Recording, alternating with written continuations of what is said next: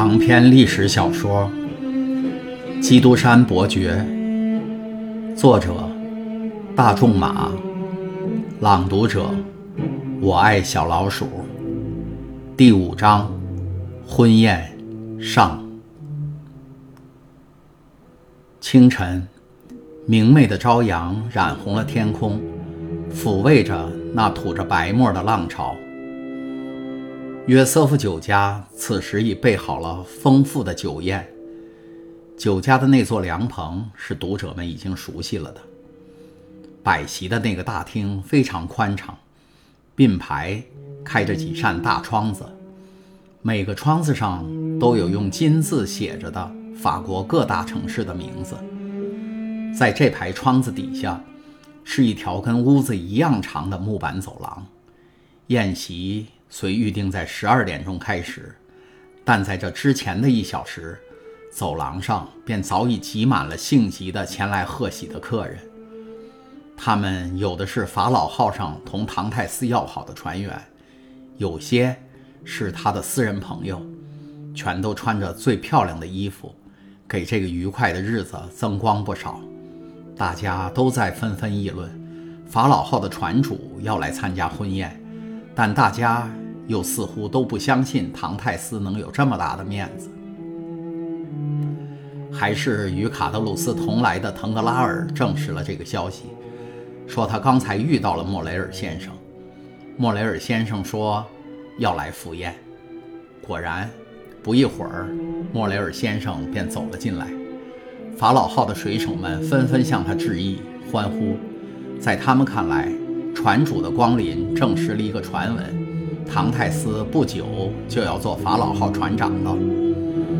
由于唐泰斯是船员们都一致爱戴的人物，所以当船员们发现他们上司的意见和选择正好符合了他们的愿望时，也就禁不住欢喜起来。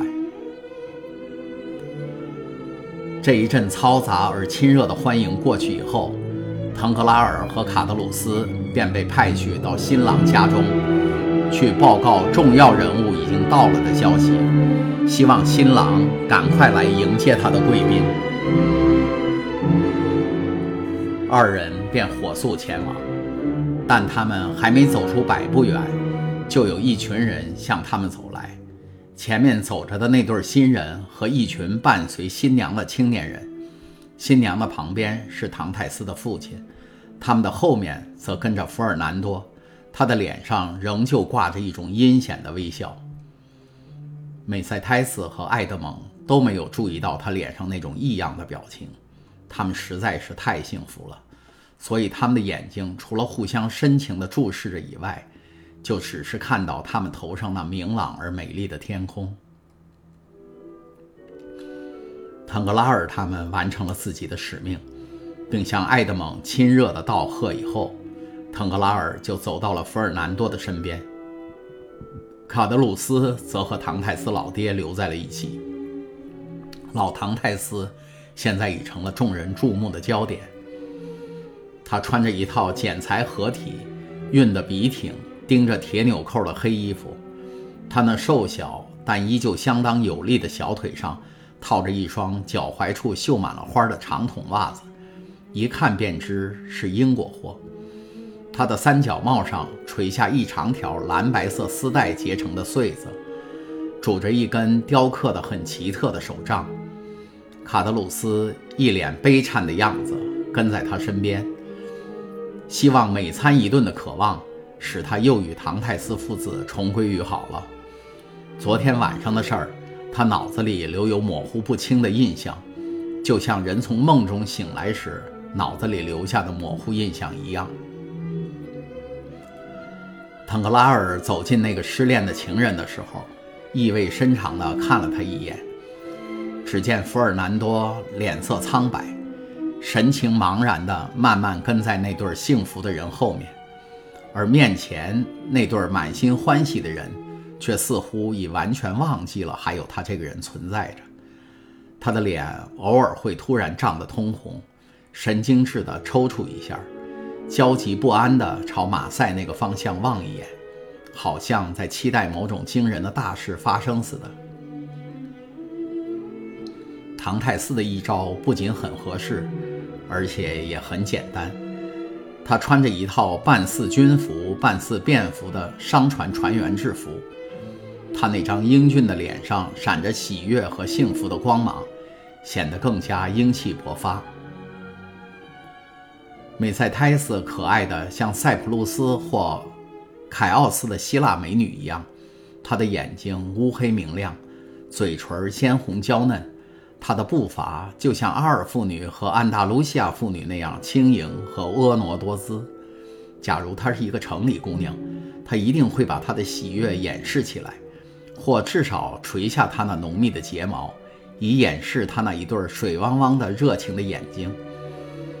但美塞泰斯却是一个劲儿地微笑着，左右顾盼，好像在说：“假如你们是我的朋友，那么就和我一起欢乐吧，因为我实在是太幸福了。”当这对伴着新郎新娘的行列进入约瑟夫酒家的时候，莫雷尔先生就迎上前来，他身后跟着早已聚集在那儿的士兵和水手，他们已经从莫雷尔先生那儿知道。他已经许过的诺言，知道唐泰斯就要接替已故的莱克勒船长了。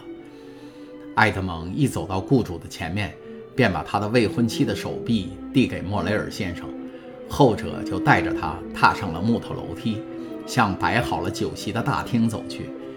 宾客们嘻嘻哈哈地跟在后面，楼梯在拥挤的人群脚下吱吱地响着。爸爸。梅塞泰斯走到桌子前面，停下来说：“请您坐到我的右边，左边这个位置要让一位始终像亲兄弟那样照顾我的人坐。”他这句温柔而甜蜜的话，像一把匕首，直刺入福尔南多的心。他的嘴唇苍白，棕黑的皮肤下可以看见血液突然褪去，像是受到了某种意外的压缩，流回到了心脏里去了一样。这时，坐在桌子对面的唐泰斯也同样正在安排他最尊贵的来宾莫雷尔先生坐在他的右边，腾格拉尔坐在他的左边，其余的人也都各自找到了他们认为最适当的位子坐下。现在便开始尽情地享受那些放满在桌子上的美味佳肴了：新鲜香美的阿尔腊肠，鲜红耀目的带壳龙虾。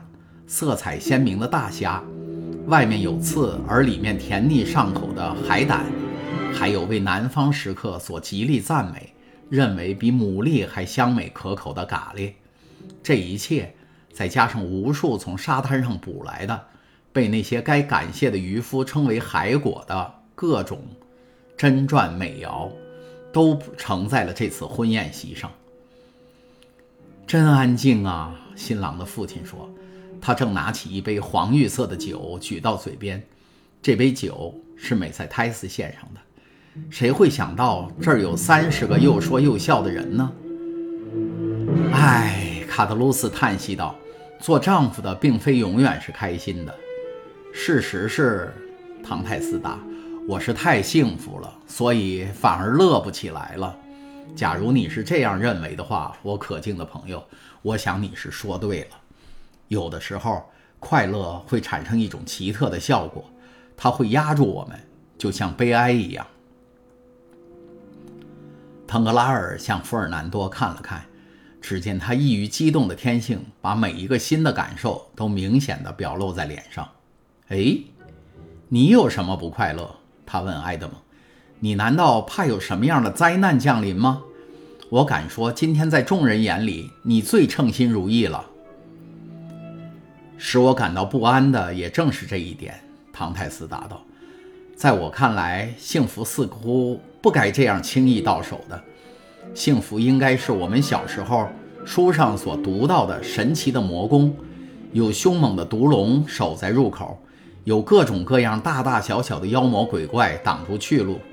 要征服这一切，就非去战斗不可。我现在真的觉得有点奇怪。我凭什么获得这份荣耀，做美塞泰斯的丈夫呢？丈夫，丈夫！卡德鲁斯大声笑着说：“还没做成呢，我的船长，你就试试去做个丈夫吧。瞧瞧会怎么样？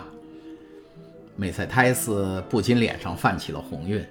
焦躁不安的弗尔南多，每当听到一点响声，就会显出很吃惊的样子。他不时抹一下额头上沁出的汗，那汗珠就像暴风雨即将来时落下的雨点那样粗大。哦，那倒没什么，卡德鲁斯邻居，这种小事儿是不值得一提的。不错。梅塞泰斯此刻还不能真正算我的妻子，但是，他掏出表来看了看，就说：“再过一个半小时，她就是我的妻子了。”所有的人都惊叫了一声，只有老唐泰斯除外。他开怀大笑，露出一排很整齐的牙齿。梅塞泰斯微笑了一下，不再羞涩了。弗尔南多则神经质地紧握着他的刀柄。一个小时。腾格拉尔问，他的脸色也变白了。怎么回事，我的朋友？是的，唐泰斯回答，在这儿我特别感谢莫雷尔先生。在这世界上，除了我父亲以外，我的幸福完全归功于他。由于他的帮忙，一切困难都已经解决了。我们已经付了结婚预告费。两点半的时候，马赛市长就会在维利大酒家等候我们。现在已经是一点一刻了，所以我说，再过一个半小时，梅塞泰斯就会变成唐泰斯夫人，并非言之过早。弗尔南多闭上了双眼，一种火一样的感觉掠过了他的眉头，他不得不将身子伏在桌子上，以免跌倒。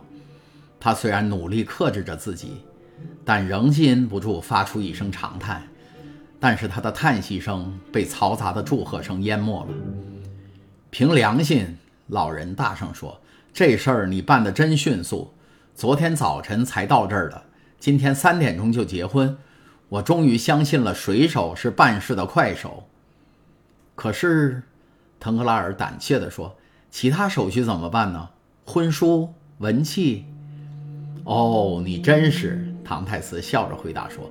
我们的婚书早就写好了，梅塞泰斯没有什么财产，我也一样，所以你看，我们的婚书根本没费多少时间就写好了，而且也没花几个钱。这个笑话引起众人一阵哄笑和掌声。那么，我们认为只不过是订婚的喜酒变成结婚的喜酒了。腾格拉尔说：“不不。”唐泰斯回答：“可别把人看成是那么小气。”明天得动身到巴黎去，四天来回，再加一天的时间办事就够了。三月初我就能回来，回来后第二天我就请大家喝喜酒。想到又一次有美餐的机会，宾客们更加欢乐无比。老唐泰斯还在宴席一开始的时候就曾嫌太静，现在人们是如此嘈杂喧哗，他竟很想找一个机会。来向新娘新郎表示祝贺了。唐泰斯觉察到父亲那种亲热的焦急之情，便愉快地报以感激的一笑。美塞泰斯的眼睛不时地去瞟一眼摆在房子里的钟，他向埃德蒙做了一个手势，示意。席间的气氛是愉快的，无拘无束的，这是在社交集会时司空见惯的现象。大家太快乐了，以致摆脱了一切拘谨礼仪的束缚。那些在席间觉得座位不称心的人，已经换了位置，并找到了称心如意的邻座。所有人都在乱哄哄地说，不住嘴地说着话，谁也不关心谁。大家都在各说各的话。费尔南多苍白的脸色似乎已经传染给腾克拉尔的脸上。弗尔南多自己却似乎正在忍受着死囚一般的痛苦，他再也坐不住了，站起来，首先离开席，像要躲开这一片震耳欲聋的声音里所洋溢的喜气似的，一言不发地在大厅另一端走来走去。弗尔南多似乎要躲开腾格拉尔，而腾格拉尔却偏偏又来找他。卡德鲁斯一见这种情况。也向别房间的那一角走过去。凭良心讲，卡德鲁斯说，由于唐泰斯友善的款待和他喝下那些美酒的满足劲儿也起了作用，他脑子里对唐泰斯交了好运的妒忌之意反而一扫而光了。凭良心讲，唐泰斯实在是一个顶好的人。当我看到他坐在他那漂亮的未婚妻旁边的时候，一想到你们昨天的计划的那套把戏，就觉得太不应该了。哦，那事儿反正又不是真的。腾格拉尔回答说：“最初我是出于同情弗尔南多受到的打击，但当我看到他甚至做着他的情敌的伴郎，仍完全克制住他自己的情感时，我知道这事儿就不必再多说了。”卡特鲁斯凝视着弗尔南多，弗尔南多的脸色白得像一张纸。说实在的，腾格拉尔又说：“姑娘长得可真美，这个牺牲。”可真是值得！我那位未来的船长真是个交好运的家伙。老天爷，我真希望我如果是他就好了。我们可以走了吗？梅赛泰斯那银铃般的声音问道。两点钟已经过了。你知道我们说好的在一刻钟之内到维利大酒家的。